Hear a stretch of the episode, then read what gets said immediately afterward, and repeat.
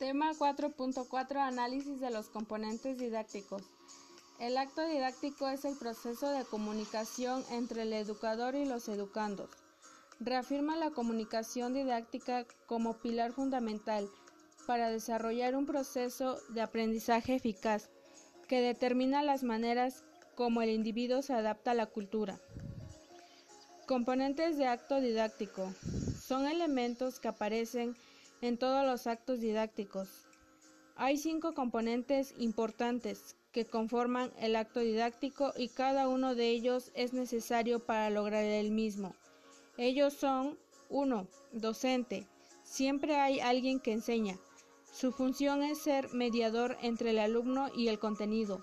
El trabajo del docente es facilitar el saber al alumno su rol es preponderante y además tiene derechos, formación continua, remuneración, vacaciones y obligaciones, puntualidad, asistencia, evaluar, planificar. 2. Alumno. Siempre hay alguien que aprende. Le corresponde apropiarse del conocimiento es alguien que ya sabe algunas cosas y debe incorporar otras, dependiendo de su categoría psicológica. Al alumno se le entiende como grupo, clase, grupo, curso, porque se conforma un sistema donde cada parte posee un rol que a su vez conforma el mismo sistema. 3. Contenido.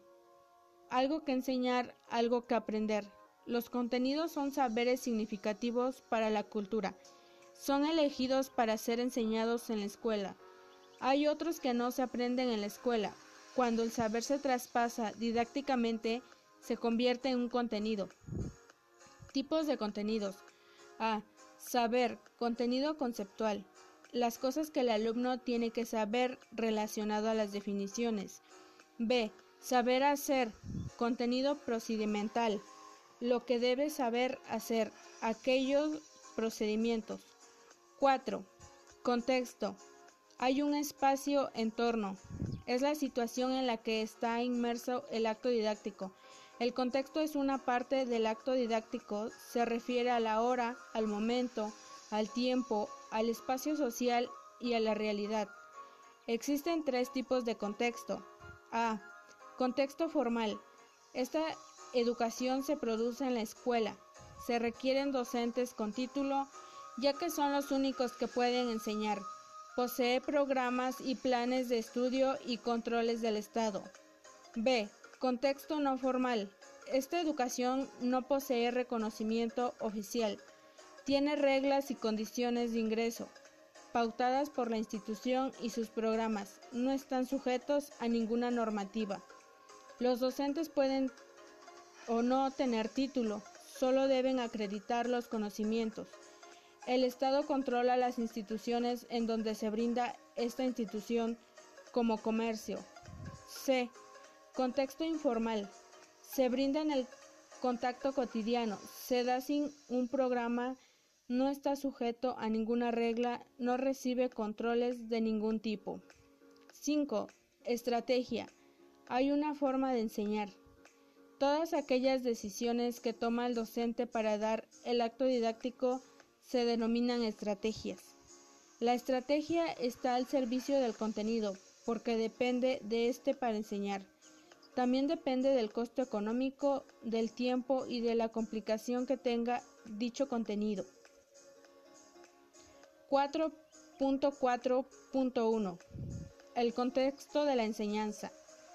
El contexto de la enseñanza es el ambiente que envuelve la comunicación didáctica facilitando o limitando la interacción de todos los elementos de la enseñanza y especialmente la interacción entre el profesor y los estudiantes. Por lo tanto, el contexto es el elemento de la enseñanza, que engloba todos los demás elementos del proceso didáctico, objetivos, metodología, recursos, evaluación, para hacer posible la comunicación didáctica. Este es el tipo de comunicación que permite el logro de competencias curriculares. Igualmente, el contexto propicia el seguimiento de una metodología de trabajo, el uso adecuado de los recursos y la evaluación, la cual garantiza la calidad del proceso. Un contexto inadecuado impide la comunicación didáctica, en definitiva, impide el aprendizaje de los estudiantes. 4.4.2 El docente. El docente es aquella persona que se dedica de forma profesional a la enseñanza. La, docencia es una profesión cuyo objetivo principal es transmitir la enseñanza a otras personas. Se puede hablar en un marco general de enseñanza o sobre un área en específico. Un docente tiene varias funciones de ejercer, entre ellas se encuentran la posibilidad de facilitar de toda forma posible el aprendizaje del alumno, para que ésta pueda llegar a alcanzar la comprensión plena de la materia o área que se está enseñando. Un docente, profesor o maestro está encargado no solo de transmitir una enseñanza a sus alumnos o estudiantes, sino que también debe actuar como mediador o intermediario entre las actividades que realizan los alumnos, para poder entender y asimilar esos nuevos conocimientos. Este debe brindar todos los métodos necesarios para facilitar el aprendizaje en cada alumno.